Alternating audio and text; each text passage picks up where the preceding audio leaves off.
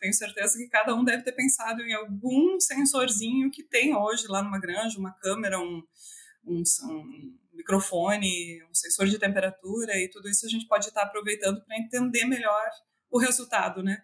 No fim das contas, o, o resultado lá, o peso do animal, ele é multifatorial. Quantos fatores colaboraram para que aquele animal tivesse um peso maior ou menor?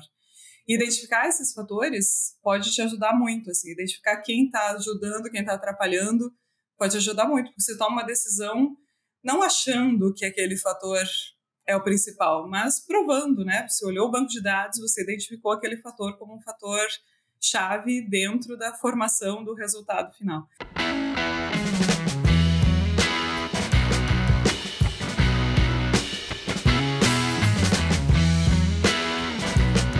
Olá pessoal, bem-vindos e bem-vindas a mais um episódio do Aviário Podcast. Eu sou Catarina Stefanello, eu estou aqui hoje como host vou conversar com a professora e pesquisadora doutora Inês Andretta.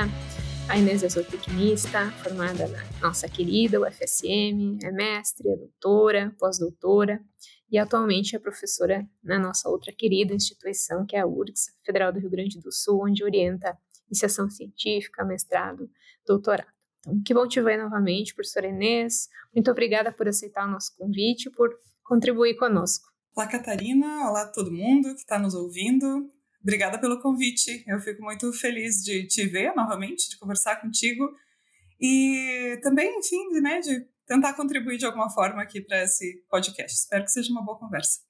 Eu quem agradeço. Bom, a, a gente já se conhece há alguns bons anos, né? É, primeiro, eu gostaria de dizer que o, que o tempo passa muito rápido, né? E segundo, que eu sei que a sua primeira grande paixão é a suinocultura, mas que você tem é, se envolvido e trabalhado cada vez mais, se envolvido em diversos projetos também na área de avicultura. Então, eu queria começar, professora Inês, é, perguntando para você quando que a avicultura ela entrou na sua vida e também para que você nos contasse um pouquinho é, da sua trajetória e como tem sido o teu trabalho. Muito bem. É, é, eu comecei com aves e suínos junto, mas suínos ganhou mais meu coração, assim, eu, eu até hoje tenho mais um pé mais forte, né, na suinocultura. Mas é, é interessante, sabe, você falou que o tempo passa rápido, eu vou voltar vários anos, assim, para falar por que que me interessam essas áreas. Eu, eu sou natural de Tangará, é uma cidade bem pequenininha, tem 8 mil habitantes, e ela fica no meio oeste de Santa Catarina. É uma cidade pequena, mas que para aves e suínos é uma cidade com bastante. É uma região, na verdade, né, de várias cidades pequenas que tem um impacto muito grande nessas atividades. Né? Tem um, uma força muito grande. Muitas agroindústrias grandes surgiram ali na região, enfim. E quando você nasce e se cria numa região como essa, né, mesmo que você não esteja envolvido com avicultura e suinocultura, você vai, de alguma maneira, é, sentir essas atividades, porque elas são realmente muito relevantes né, para a economia da cidade, porque teu vizinho vai trabalhar com suínos ou com aves, porque teu tio vai ser integrado, porque alguém da tua família vai trabalhar numa dessas agroindústrias, enfim. E a minha família não é de suinocultores, não é de avicultores, a gente sempre trabalhou com agricultura, mas naquele modelo de pequena propriedade, que é um modelo muito parecido com de aves e suínos, né, também, onde, enfim, muitas famílias têm isso, da mão de obra familiar, de estar tá todo mundo trabalhando junto, enfim. Então, sempre foram atividades que me chamaram muita atenção por isso, assim, por conta da minha origem lá na, na lá em Santa Catarina.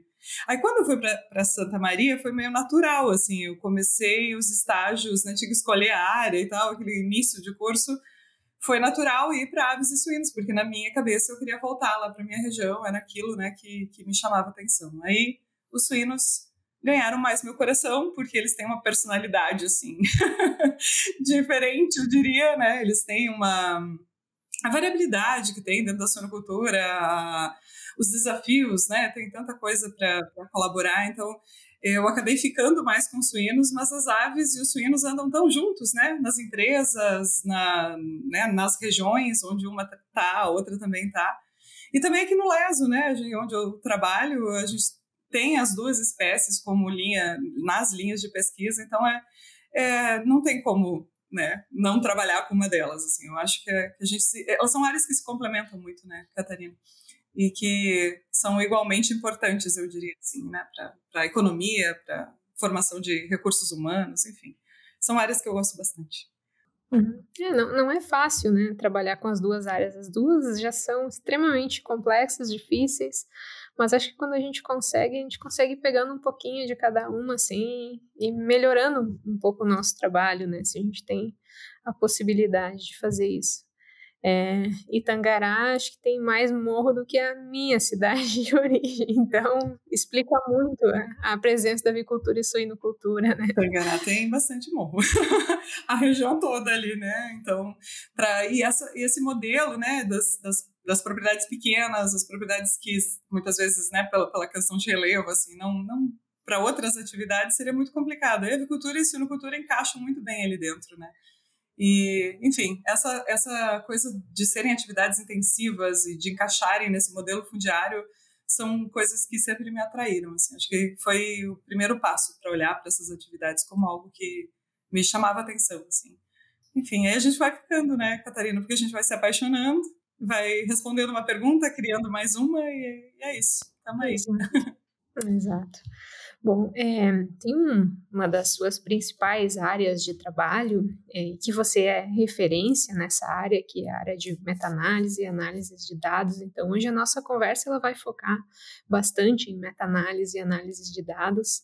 É, e com certeza tem muitas pessoas querendo te escutar, né? Porque eu acompanho o Suinocast, eu sei que várias pessoas já disseram que gostariam de te fazer perguntas. Então, eu estou aqui hoje representando várias delas.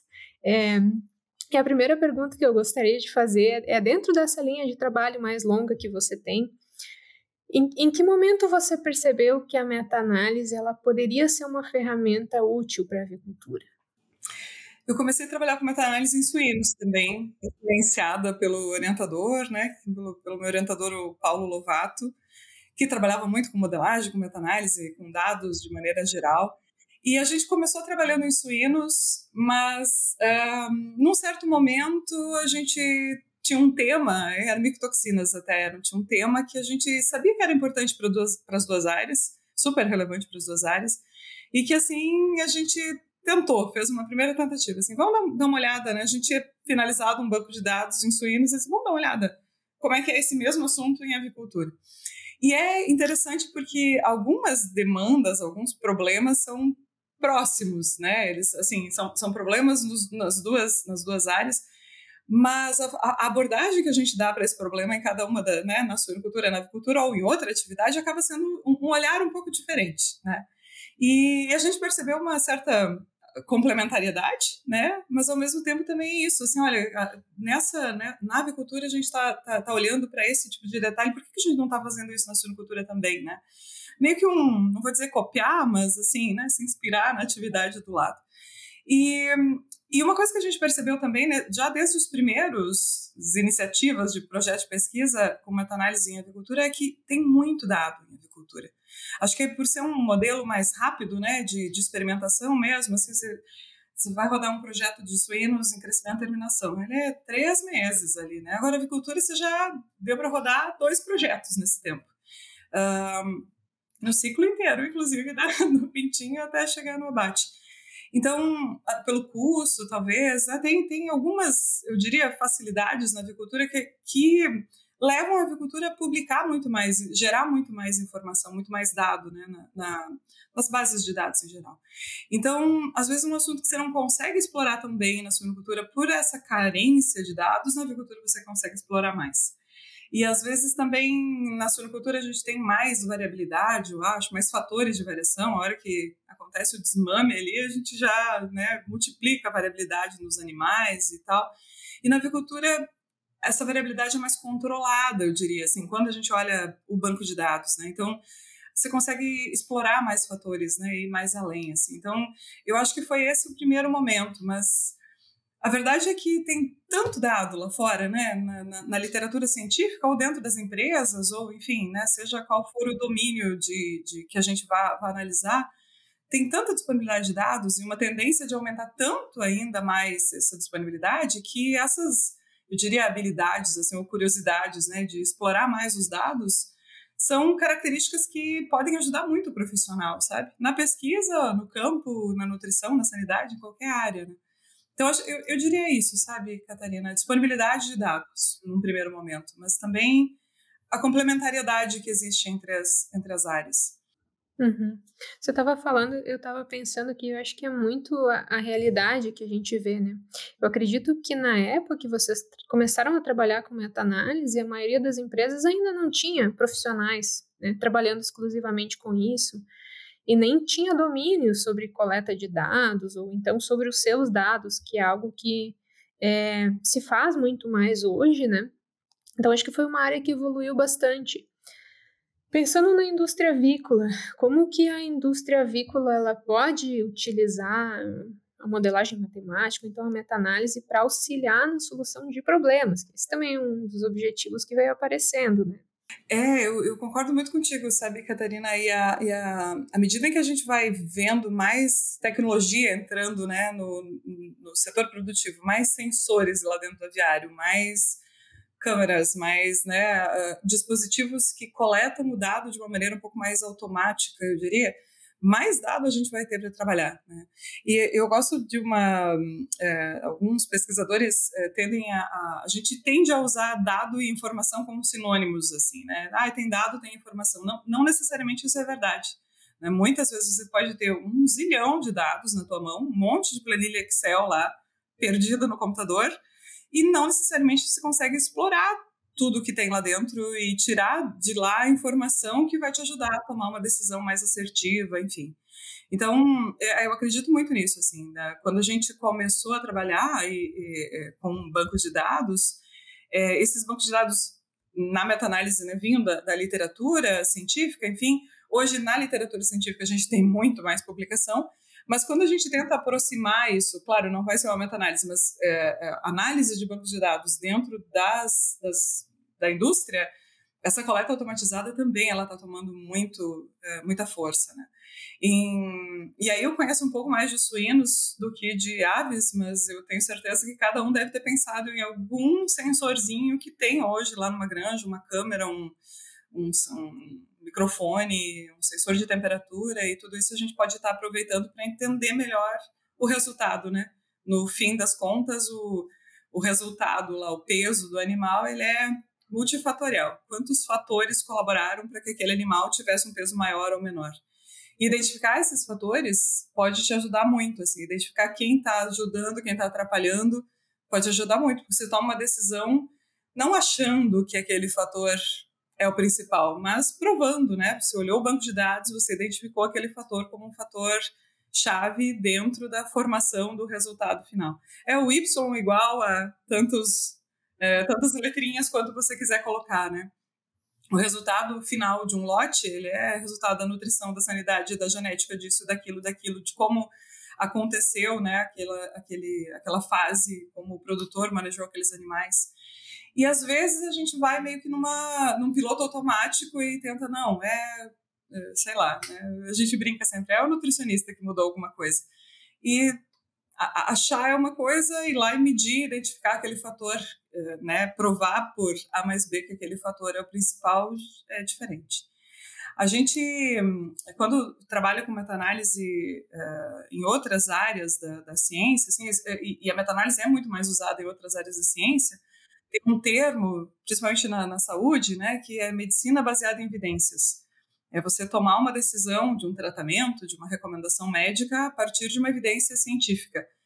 É, a gente ouviu esse termo várias vezes aí com o Covid, com a pandemia, né? Não, esse remédio eu posso recomendar porque tem já uma pesquisa mostrando isso e essa pesquisa tem um grau de evidência uh, alto, porque a metodologia que foi empregada para obter aquele resultado é uma metodologia enfim, com mais é, força, né? um poder estatístico maior ou algo assim. E eu gosto de transpor isso para nossa área também, sabe, Catarina? É, a, a, qual é o grau de evidência que a gente tem, qual é o grau de certeza que a gente tem quando a gente vai tomar uma decisão no campo? É, eu tenho certeza porque eu acho que vai ser daquela maneira, é uma opinião minha, uma opinião do especialista, ou não, eu tenho um banco de dados que me suporta naquela decisão. Né? E a gente sabe que, tanto em agricultura quanto em suinocultura, essas decisões, muitas vezes, elas custam milhares de reais, né? Ou mais do que milhares até. Então, para o profissional dentro lá da cadeia, ele poder tomar uma decisão com, com mais certeza, com mais segurança, né? Tomar baseado em uma evidência, é, é algo positivo para ele. É, é, uma, é até uma proteção, eu diria, para ele. Assim. Ele está tomando uma decisão com base em números, com base numa experiência que foi, né, é, enfim, que é, que é, um conjunto de dados que está suportando aquela, aquela decisão. E não com base numa opinião de alguém ou numa, enfim, num, num grau de evidência que a gente diria que é menor. Não, não é porque alguém, um especialista da área, te diz que funciona, que é, aquilo não é uma evidência. É, é um grau de evidência também, mas é um grau pequeno. Quando você coloca um teste no campo e você coleta os dados, esse, esse, esse grau de evidência vai ser maior.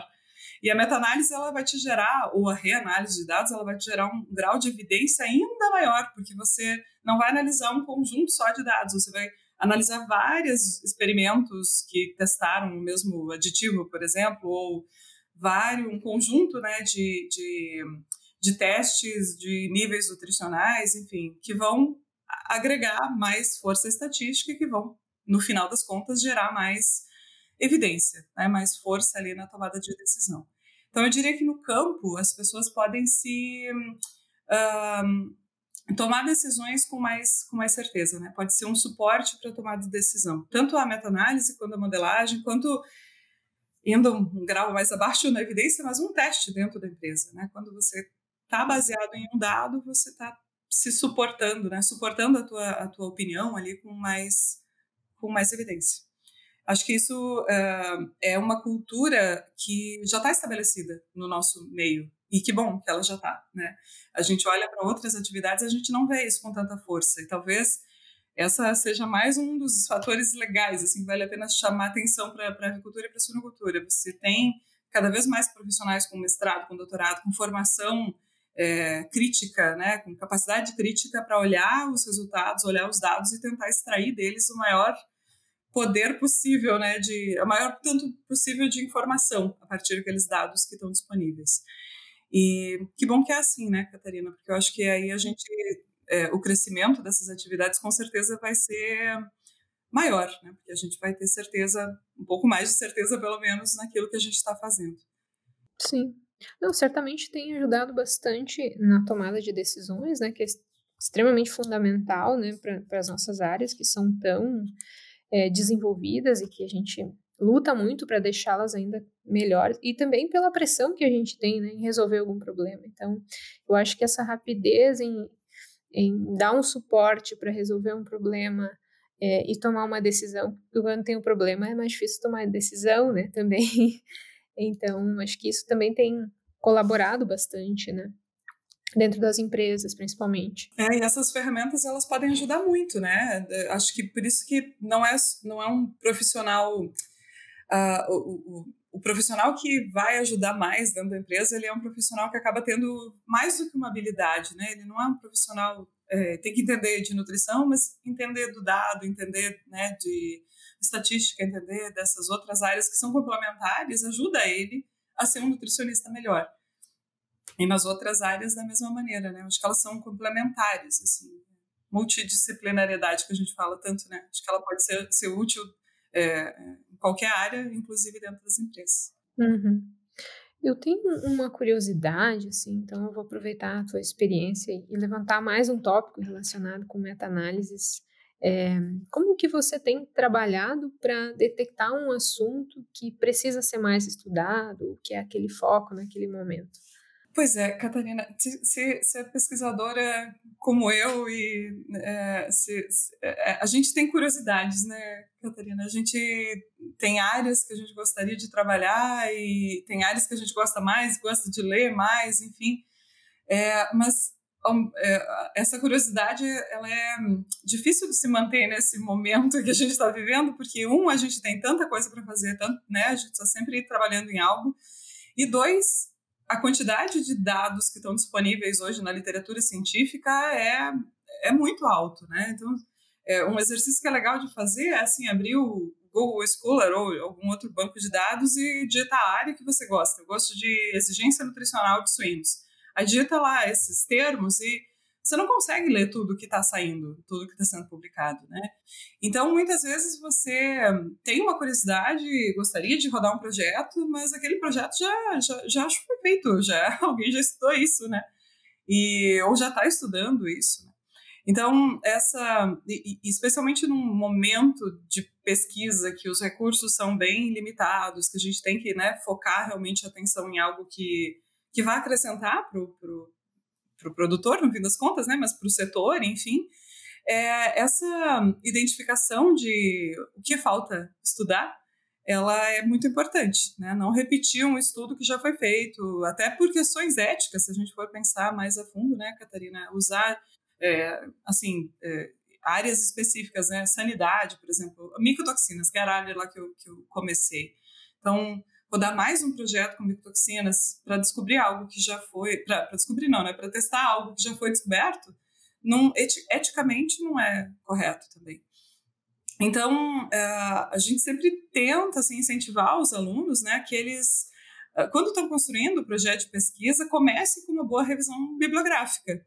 E é uma das formas de fazer uma revisão bibliográfica para que ela seja mais abrangente possível é usar a primeira etapa da meta-análise, que é a revisão sistemática, que é basicamente ir para a literatura com uma questão de busca bem definida, né, com um problema bem delimitado ali para tentar resolver, e extrair da, da, literatura científica toda a informação, todos os estudos que uh, né, uh, estiverem adequados a um determinado critério, um conjunto de critérios que forem estabelecidos. Então, se eu vou estudar a exigência de lisina para frango, eu não vou escolher o meu trabalho, o teu trabalho, Catarina, e de mais algum amigo para estudar na revisão bibliográfica.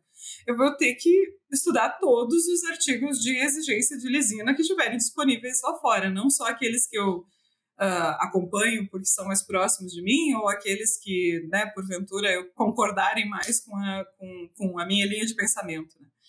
A revisão sistemática ela é, ela é interessante, assim, ela é uma etapa anterior à meta-análise, geralmente.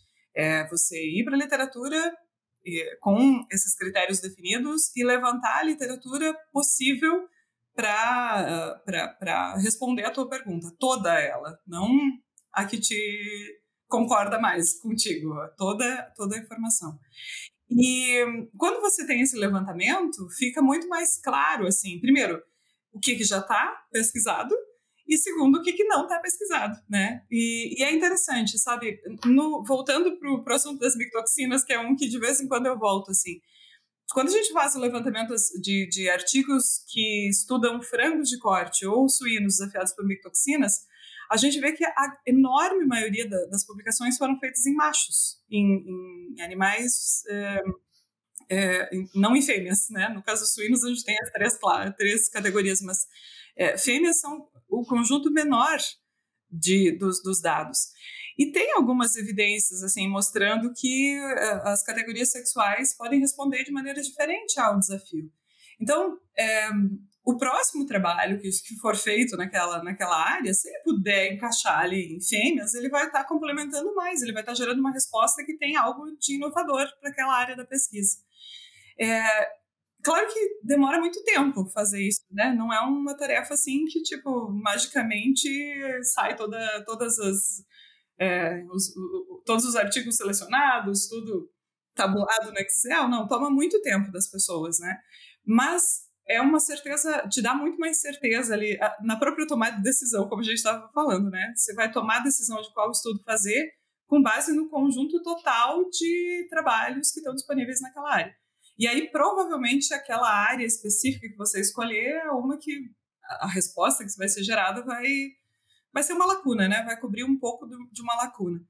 É, o, o, as categorias sexuais são um exemplo, mas é, tem outras, assim, é, a gente já fez alguns levantamentos de exigências nutricionais e aí a gente percebe, por exemplo, uh, um, um, uma determinada faixa de peso que não tem quase trabalhos.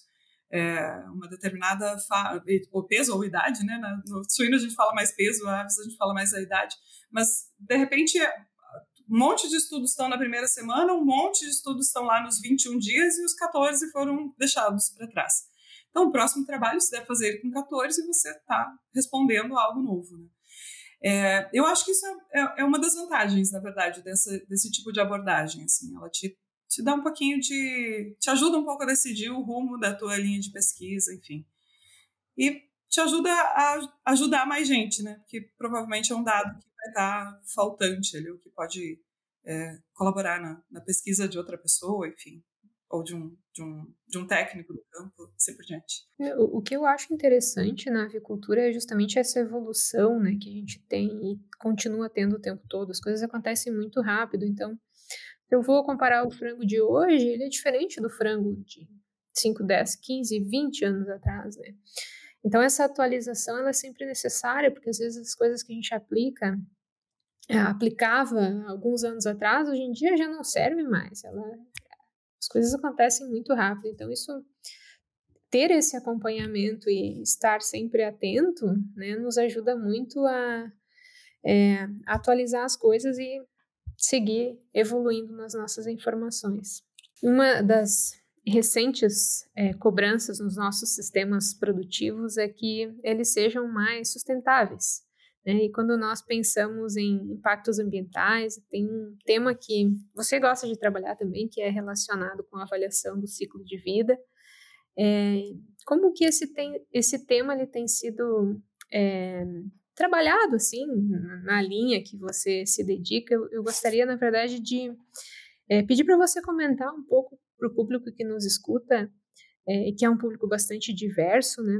O que, que seria a avaliação do ciclo de vida e, na sua visão, como que nós podemos ser mais eficientes, né? Ou algumas iniciativas de sucesso que você tem visto que você gostaria de contar para a gente.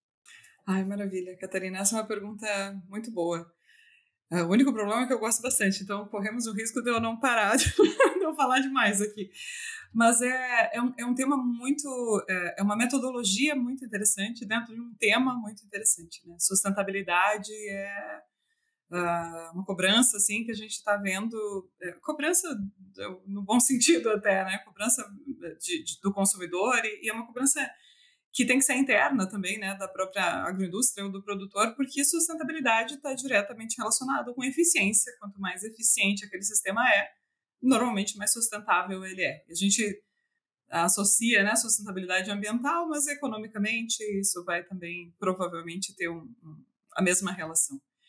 É, análise de ciclo de vida é uma, uma técnica que, que prevê que você vá tentando relacionar até com o que a gente estava conversando antes, né? Que você vai levantar dados de todo o sistema de produção, é, no sentido assim de cada recurso que foi necessário para se produzir algo, né? Uma galinha no final, da, né? Um frango, um ovo, uma unidade funcional de algo, um quilo de carne suína, é, para chegar naquele produto final, naquela unidade funcional que você está trabalhando dentro, né? Da, daquele projeto quantos recursos foram necessários.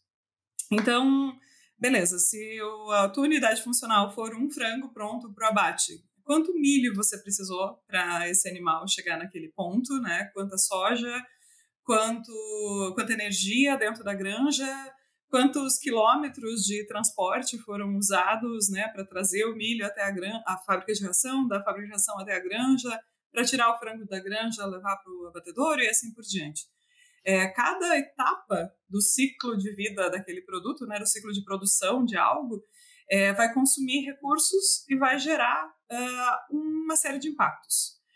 Em suinocultura, a gente está mais acostumado a ser cobrado, eu acho, com essa questão ambiental, é, por conta dos dejetos, né?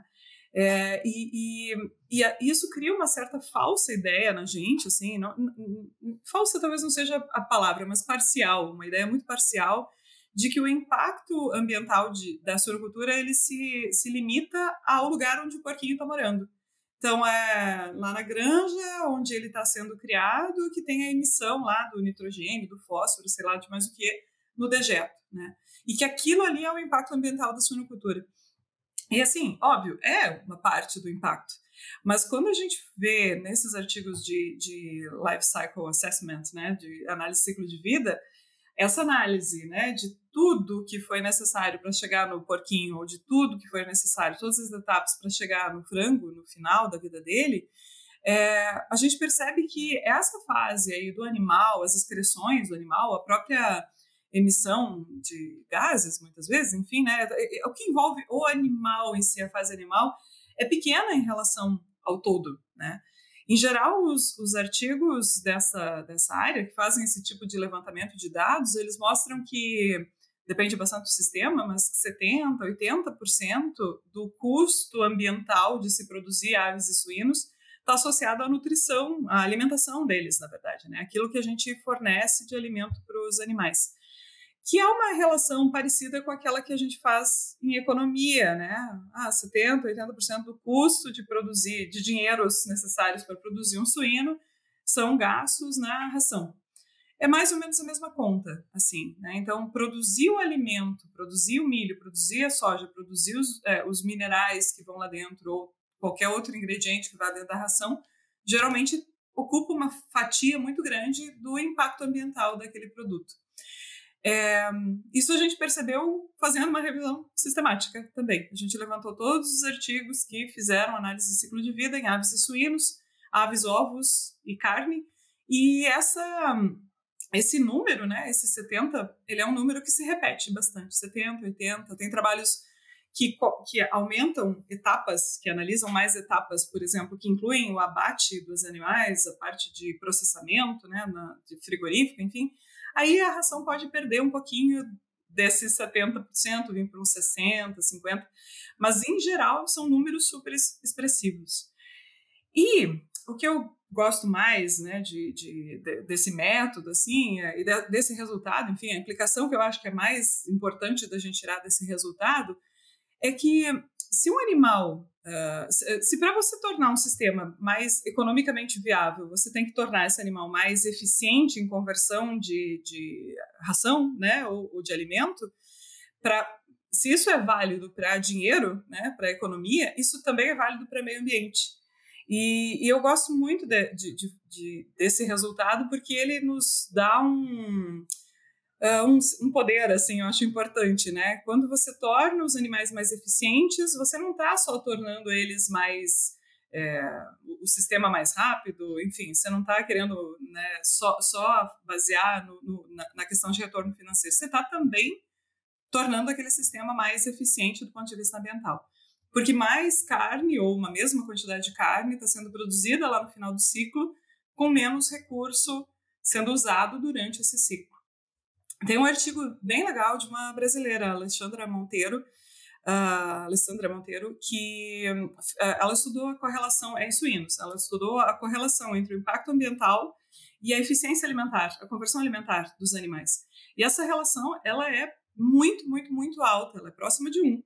Quanto mais eficiente o animal é em converter o alimento, menos recurso ele está usando, menos input ele está colocando, né? não só econômico, mas também ambiental para dentro do ciclo de vida.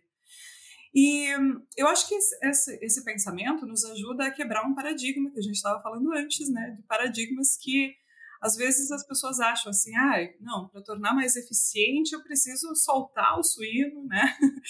É, eu preciso, né, de repente, é, ambientalmente, a gente confunde assim uma, questão de é, é, eficiência, de sustentabilidade ambiental, desculpa, com sistemas alternativos de produção, né? E normalmente esses sistemas mais alternativos, eles são inclusive menos eficientes do ponto de vista ambiental, porque normalmente neles a gente tem essa um pouco de perda, uh, alguma perda uh, de eficiência alimentar.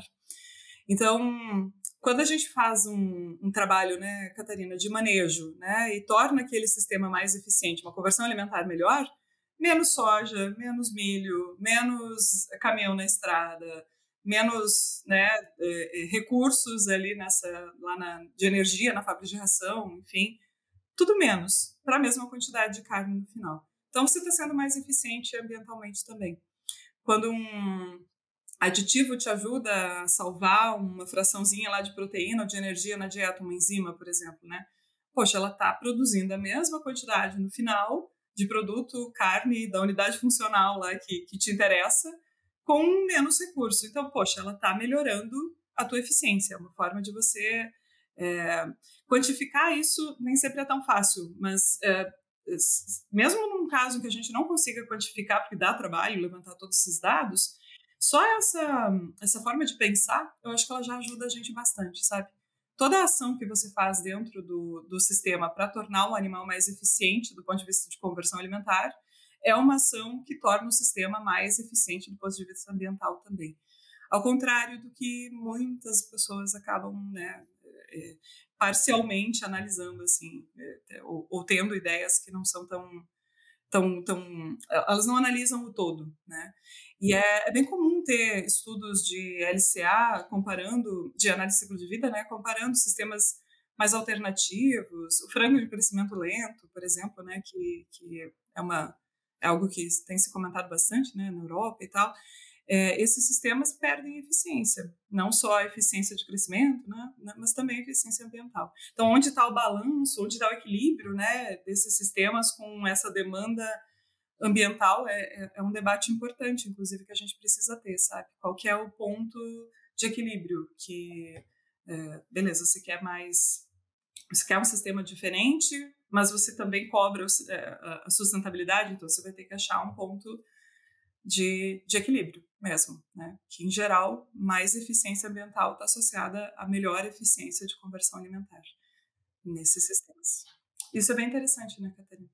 Sim, eu acho que vem de encontro aquilo que a gente mencionou antes, assim, que as coisas hoje em dia são mais multidisciplinares, né? A gente precisa conhecer o todo, né? Talvez essa questão do ciclo de vida, pegada de carbono, sejam influências que nós na avicultura é, fomos pegando de outras áreas, que era até mais importante para as outras áreas, mas o nosso interesse, a nossa vontade de resolver as coisas e, e a nossa preocupação também com o impacto ambiental trouxe essas avaliações também para a avicultura.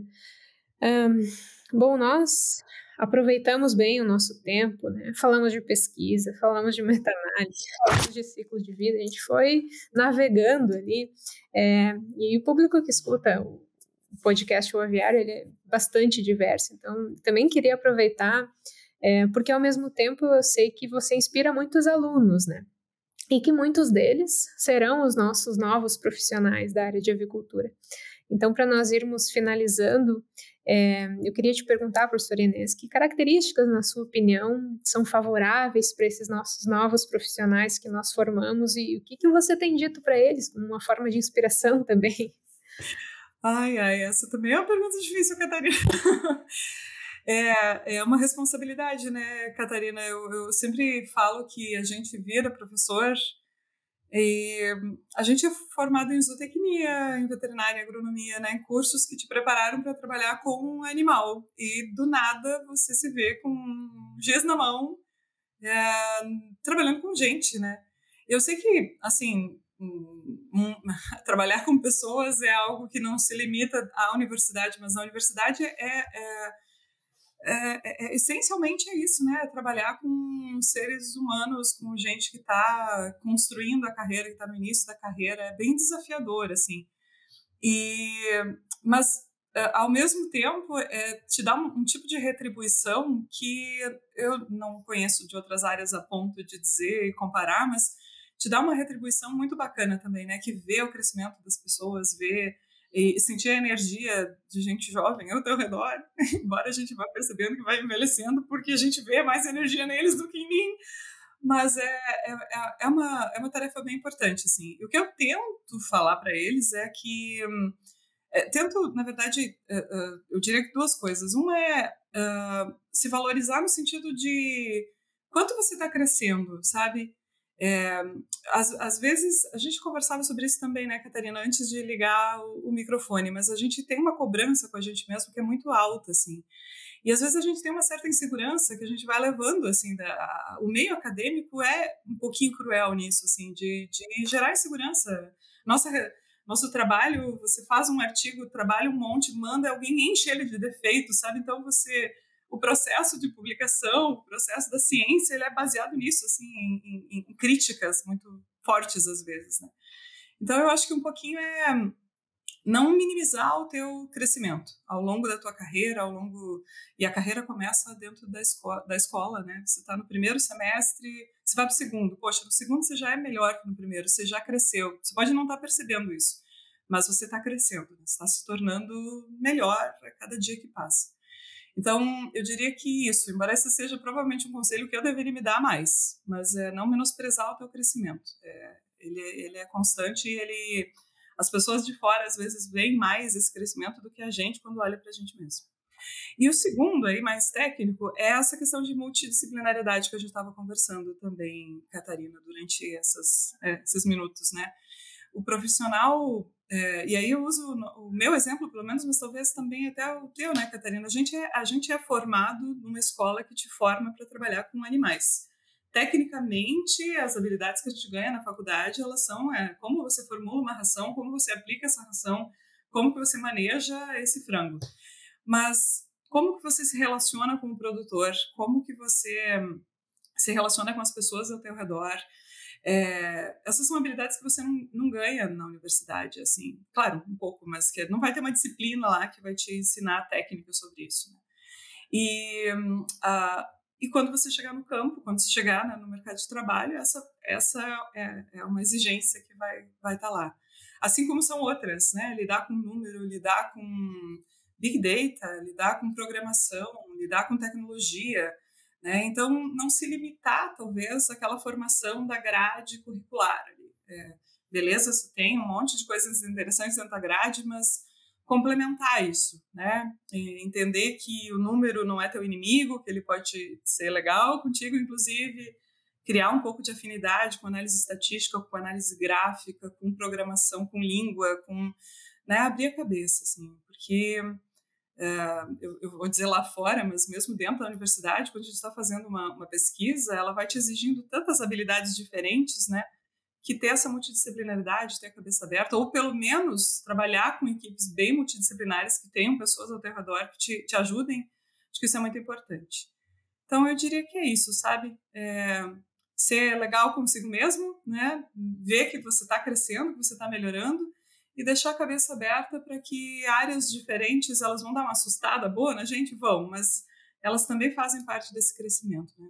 E que bom que, que elas estão aí, porque elas vão cobrando a gente a não parar no tempo, a estudar, nem sempre dá tempo, mas né, a tentar achar tempo para estudar áreas novas, áreas, coisas diferentes assim no dia a dia da gente. É isso, Catarina, que eu diria. Para mim e para quem está ao meu redor. Não, eles têm, eles têm sorte. E é bom, acho que a, a gente está formando bastante gente, contribuindo para que a nossa avicultura também é, esteja mais repleta de bons profissionais. Então, cada um fazendo a sua parte, a gente vai chegando lá também. É, Excelente, eu estou bem contente com a nossa conversa, professora Inês. Obrigada né, por ter encontrado um tempo para conversar conosco, por todas as informações. Eu te deixo à vontade né, para deixar uma mensagem final para quem ficou nos escutando até agora. Então. Ai, Catarina, obrigada a você pelo convite, obrigada né, a oportunidade de estar aqui, conversar contigo. Tu é uma pessoa que eu admiro muito, eu já tive a oportunidade de falar isso, mas é Igualmente. legal falar de novo. porque é bacana, né? A gente, é, a gente se formou numa época que tinha a, a, a, adaptação curricular, então disciplinas a gente fez junto, mesmo não sendo o mesmo semestre, né? Mas aquilo que, que eu comentava antes, né? Ver o teu crescimento, ver, é, é, muito bacana mesmo. Então, ter a oportunidade de estar aqui, dividir esse, essa conversa contigo, me deixa muito feliz. E eu espero que com essa nossa conversa, né, Catarina, a gente também tenha deixado uma sementinha em alguém, assim, né? Que os dados podem ajudar, que né, existem tantas metodologias que não são tão, às vezes, frequentes na nossa área, mas está ali na área do vizinho que a gente pode trazer entre suinocultura e avicultura, entre medicina e suinocultura e avicultura, enfim, a gente vai se adaptando para fazer essa atividade melhor, né? essas atividades melhores, né? mais eficientes. Obrigada, Catarina, pela oportunidade, obrigada a todo mundo que esteve aqui com a gente e um abraço. Que agradeço. Quero agradecer também o público né, que nos acompanhou hoje. Obrigada a todos que nos acompanharam e até uma próxima.